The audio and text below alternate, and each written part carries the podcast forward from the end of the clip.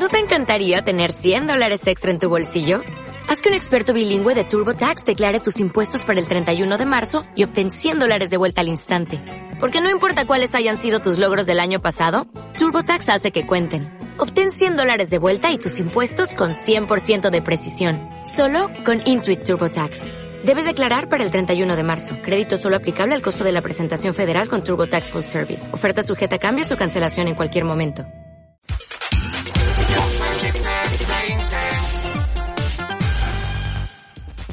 Pues mira, si vas a Turquía Sí, o a cualquier clínica de trasplante de aquí de España, llévate este disco sí, y no pidas menos. Pide esto. sí, estoy viendo, a ver si... Cheryl Dilcher, eh, archiconocida eh, Cheryl, que siempre hago un momento, es una chorrada, ¿no? No, pero está bien, ¿eh? Hago abro el programa siempre con un momento vinilo. Y de repente vi esta portada y me enamoré. Pero me, me has leído el pensamiento con lo de Turquía. ¿Sabes que yo tengo esa duda? Porque, Pues claro, mira, pues que, llévate a, la, llévate la foto. es que voy a ser el único cantante calvo, Llévate la foto. porque todos se ponen pelo. Llévate la foto y, y, y- y te hacen magia. Te hacen magia. Ismael Serrano, bienvenido a los Felices 20, qué alegría. Qué estés alegría la mía, qué Con alegría. nosotros. O sea, normalmente traigo esto que tiene que ver con el invitado, no era el caso. Yo creo que hoy era porque merecía la pena verla a ella con toda su permanente, ¿eh? con todo su cuajo. Esto merecía la pena verlo. La banda que lleva también es un poco glam. Creo que en Eurovisión pues ganó un grupo así pseudo, pseudo glam, pseudo glamuroso. Y esa Cheryl, y mira lo que tengo aquí, cómo me gusta cuando venís a presentar algo de música y traéis un formato físico.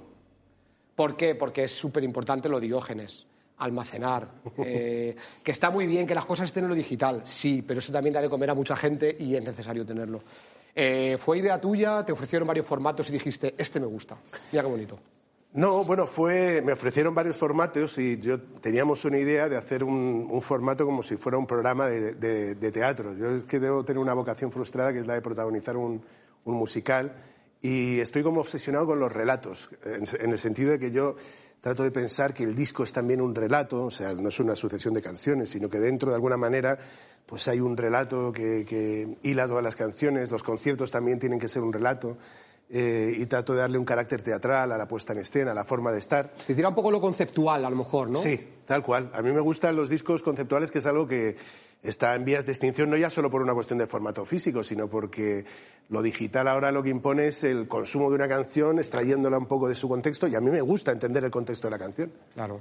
Número dos, de ventas. Eh, no sé si preguntarte quién te quitó el uno. No sé si decirte el madrileño. El madrileño. Lo sabía. Lo sabía. Voy a poner una cosa, ¿no? De. No, no, no, esto no lo voy a hacer. Es que, es que lo tenía aquí cerca. Voy a poner. eh, Ese, por ejemplo. no sé si es música esto de que te quiten un número uno, pero claro, el madrileño es que, claro, es que lo se Pero- iba a sacar cuando él. No, pero no, no, no. significa que vendieras poco, sino que, claro, él estaba en ese momento vendiendo más. O sea, No, no, no, él, él vende mucho, es el, que, él es el que más vende. Sobre todo una cuestión que es el streaming, que, es, eh, que está ahí como, como imparable, el madrileño. Colaboraciones de lujo en este álbum. Eh, hacía siete años ya que no sacabas disco. Disco de estudio. Sí. Que este es el décimo. Sí, hacía siete años que no sacaba un disco con canciones eh, nuevas. Nuevas. Había celebrado mis 20 años de carrera, ya habíamos hecho un disco con una gran puesta en escena y demás. Había hecho un disco más pequeño, que también era un repaso de mi discografía, que un disco que grabé en Buenos Aires en formato más acústico y demás, pero, pero tenía pendiente sacar esto y justo lo íbamos a sacar cuando se desató... Cuando estalló la bomba. Cuando estalló todo. Cuando se- superbomba. Saltó todo por los aires. al Pablo final- Alborán, Clara Alvara- Alvarado, Ede, Litus, que es el de Leitmotiv, eh, Jimena Ruiz, eh, pues un montón de colaboraciones en este disco. ¿Es, es Sony la que decide por ti o eres tú el que...? No, no, no, no. Eres tú. Sony, tú tienes no. fama de ser, de controlar todo. O sea, tú estás en Sony, sí, pero tú tienes fama, que yo lo sé, Ismael, de que tú controlas tus cosas. Yo controlo mis cosas. Aquí nadie te dice a quién, quién tiene que colaborar. Pero desde pequeñito, ¿eh? Yo he controlado desde que empecé en Ha sido muy marimandón, como dicen en mi pueblo. Yo creo que en exceso, a veces, quiero decir, soy, eh, yo creo cuando uno, en exceso arrogante. Porque no está mal que, de que alguien Sí. te diga cosas y estar abierto a sugerencias. Lo que pasa es que yo cuando empecé en la música, yo entendía casi la industria discográfica como territorio hostil. Entonces todo era, todo productor que llegaba, yo no, no, no, no, no. Eh, así que siempre se ha hecho un poco lo que, lo que he querido aún ah, limitándome un poco, porque he sido poco permeable y eso no es bueno. Pero bueno, más allá de eso, las colaboraciones son, no, me apetecía hacerlas a mí, son gente También creo que que quiero, que impresión- conozco y que, y que además eh, con mucho talento. Claro, esa impresión que tú tenías de cómo eran las mayors cuando éramos más jóvenes, igual se correspondía un poco más con la realidad. Ahora han cambiado mucho. Sí, ahora que la gente que detrás de las grandes, gente encantadorísima, que te dan, te dicen qué quieres hacer, apuestan por lo que el artista, por lo general. Sí, por lo que por lo general yo, yo me he encontrado eso. También me he encontrado algún gilipollas en el camino. que- Pero ¿dónde no te encuentras un gilipollas? Sí, Ismael? sí, sí, es verdad, tal cual. Como en, toda la, como en toda gran empresa siempre hay un gilipollas. Claro. Que te pretende decir lo que tienes que hacer, te dice y te y intenta un poco... Como si viene alguien y le dice a ella que se rebaje el nivel de la permanente, pues un gilipollas. Mal. Porque está así o necesitaría más.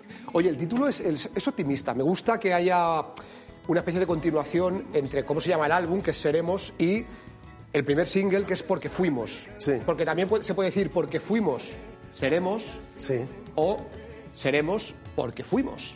tal cual. Es que eso es un poco eh, la idea. y Era por el juego. ¿no? Era el juego. Es, eh, Es optimista esta canción.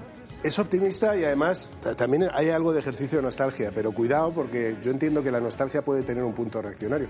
Ahora, ahora en estos tiempos hay quien eh, reivindica la nostalgia y a veces tiene un punto como eso de que cualquier tiempo pasado fue mejor, tiene un punto a veces que puede ser reaccionario. No, yo lo que hago es la nostalgia la utilizo para la memoria, para recordar quién soy, la memoria es- sirve para construir una identidad propia, para afrontar lo que nos viene y Claro, lo que nos viene claro. es jodido. Entonces, está bien tener memoria, quiénes hemos sido eh, para saber lo que queremos ser. Supongo que nos sirva como de la base, ¿no? Claro. La base de- de- del pastel. Sí. O sea, no olvidar que lo de abajo es lo que nos hace ir, ir subiendo. Hay un, hay, una, hay un trozo de letra que no entiendo muy bien o entiendo de dos maneras y quiero que tú me lo expliques. A ver. Que dice, y ahora a aprender que el tiempo perdido enseña a vivir. No sé muy bien si te refieres al tiempo perdido como el que no has gastado con alguien que deberías haberlo hecho o el tiempo que ya ha pasado y que sí has vivido. No. ¿Cuál es ese tiempo? El tiempo perdido es exactamente ese tiempo que perdemos, en, ese tiempo que queremos que perdemos. Vale. eh, que, nos deja una enseñanza, ese tiempo que perdemos en cosas que creemos que no, nos, que no nos forman, que no nos enriquecen y al final todo tiempo perdido, todo tiempo en esta vida, todo segundo, incluso el tiempo malgastado, el que creemos malgastado, nos enseña, nos enseña cosas. Toda- y te- todo temporal deja una enseñanza, eh, es un rollo muy... Incluso no, el tiempo en el que hemos pasado aburridos. Tal cual. Que eso, que fíjate que ahora hay muchos estudios que dicen es buenísimo que, el- que la gente se aburra, que el ser humano Bueno. se aburra. Del aburrimiento surgen luego grandes cosas. Y ahora hay una especie de pavor al aburrimiento. Tal cual, sí. ¿Y quiénes son las culpables? No sé si tengo música aquí de... eh, Voy a poner una risa malvada, pero esto no es malvado. Eh, estos los culpables.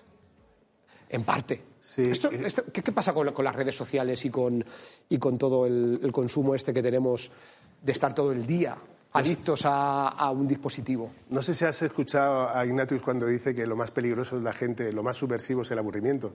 Porque dice que el aburrimiento te lleva a pensar en ti y a pensar en tus cosas y a darte cuenta de, de muchísimas cosas y A, demás. eh, a muerte con Ignatius. Estuvo aquí, Sí, puso sí. patas arriba literalmente el. Sí, lo- Entonces, que diga Ignatius es, es lo objetivo. No, no, es la verdad. Es la verdad, La verdad, claro, la verdad verdad. absoluta. La O sea, verdad. a mí me parece, vamos, es dice cosas muy interesantes.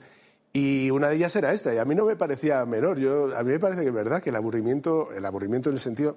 Yo creo que hay, hay pavor al aburrimiento de la misma forma que hay pavor a la seriedad, como hay pavor a, a la, a la reflexión en profundidad, que es lo que no nos permite fundamentalmente estas cosas que lo que generan bueno, esto, esto que llaman el déficit de atención continua, esto de que no, no seamos capaces de eh, focalizar, de centrarnos en algo y de profundizar sobre todo en según qué cosas. ¿no? Es como si las redes sociales de alguna manera también determinaran nuestra forma de pensar y, decir, de la misma forma que se encapsula el mensaje en las redes sociales, en nuestra mente también y pierde el matiz. Y yo creo que sí, que, que no somos muy conscientes de las concesiones que hacemos y de la renuncia que hay al ser tan dependientes de las redes sociales. Y a mí me encantan, ¿eh? Yo soy de los gilipollas que se pone a discutir en Twitter, eh, quiero decir, discusiones estériles, soy, a mí me interesa me interesa mucho todo eso, pero soy consciente también de, de toda la renuncia que hay detrás de asumir como, como, como, son eh, como si no hubiera otra forma de, de manejarlas y de vivirlas, las redes sociales. ¿no? Claro, es que no se trata al final de prohibirlas, porque ¿dónde te informas? También con las redes, No, sino no, de hacer no. un uso a lo mejor como más responsable. Cada uno tiene que medir lo que para él es responsable. Cada Sí. uno tiene que medir cuánto es el tiempo adecuado en el que tiene que pasar con ellas. Sí, el pero problema no- está a veces la gente joven. Pero no, no solamente eso, que también, sino el propio funcionamiento. Quiere decir, por ejemplo, cuando hablan de la crispación en Twitter, en las redes sociales, yo me pregunto hasta qué punto la, la propia red no se nutre y lo potencia, porque finalmente hay estudios que dicen que las pulsiones, la- las pulsiones que más nos llevan a, a actuar, a participar, es la- por un lado la pulsión, la pulsión sexual, que la maneja mucho en publicidad, y luego el- el- la indignación, la rabia. Entonces, claro, la rabia nos, nos empuja a participar y cuanto más rabia, más, flujo de datos, más intercambio de datos y es lo que más le conviene. Entonces, de alguna manera, yo creo que las redes también se sirven de eso. O sea, que no. Es, es verdad que también depende mucho del uso que uno haga, ¿no? Pero también Estamos tiene que ver como... sobreestimulados, sobreinformados. Sí, y luego hay otra cosa que has dicho de la gente joven que a mí me preocupa, que es la renuncia a la privacidad Ya. que es... O sea, yo creo que hay una generación, aquí yo estoy, ya pare- es mu- tengo como un rollo muy boomer aquí hablando, habrá quien... Pero yo creo que no es consciente la gente más joven de la, de la renuncia que está haciendo con respecto a su privacidad, no ya solamente el mogollón de datos que, que uno da, sino incluso lo que expone, lo que, lo que las redes eh, eh, exigen y demandan eh, en cuanto a lo que uno tiene que exponer. ¿Sabes lo que me consuela a mí? Fíjate, como digo, me consuela, tratándome yo por joven. Es que tú eres más joven. Me ¿no? consuela que como todos vendemos la privacidad, llega un momento que hay tanta, hay, tanta- hay tantos montones de privacidad que da un Sí. poco igual. Ya pasa Sí. un poco desapercibida la tanta privacidad como hay. Pero es- sí, sí que es un poco Sí, terrible. eso es lo que uno, ese- eso es el clavo ardiendo al que uno se agarra, es verdad. Que Sí. decir que, que, bueno, que está en el mogollón de datos y tal, ah, no, no, pero bueno, pero de hecho está renunciando a ello. Vamos a hablar del segundo single, Fahrenheit 451. Nos encanta Ray Bradbury. Pues aquí todo lo que es una distopía, a este programa le va como anillo al dedo. Eh, Fahrenheit 451 es eh, la temperatura a la que arde el papel. Eh, ¿Qué te atrae de este tema de, de Ray Bradbury? ¿Y A cómo mí, lo traspasaste bueno, a la canción? a mí la ciencia ficción me apasiona, pero lo que me movió a hacer esta canción fue una frase de Bradbury, que de estas frases que hay por ahí, que no sé si son verdad o son mentira, pero me gustó, que decía que algo así como con el tiempo descubrimos que no hacía falta quemar los libros para que se dejaran de leer, ¿no? Como eh, en la construcción de la posverdad que está de, de ese relato que no concuerda con lo real, ese relato que es un poco la, la novela, los bomberos queman libros para que la gente no tenga Acceso, ¿no? a la información, y para que no sea y para, para que no sea crítica, para que no reflexione y demás. Y mira, hablamos de, la- de las redes sociales. A veces nada mejor que darte todo para que luego no cojan nada. Bueno, Porque es ahora es tienes eso. todo internet y al final pasas de leer y de... y Claro, de- es que cuando el caudal de información es tan grande, a veces te pasa por encima. Es que a veces, y, y lo que ocurre es que el caudal es tan brutal que surfeamos sobre la información, pero no nos sumergimos en ello. Y entonces, Cierto. eh, se convierte, y el caudal de información es tan grande que se convierte en ruido. Y esa sensación, lo que tú dices de sobreinformados, ¿no? Porque nos dicen, no, somos la generación. Internet era la utopía en la cual tenemos acceso a todo, a la información. Y como no tenemos mucho tiempo, pues a lo mejor lees algo, te quedas en el titular y tampoco.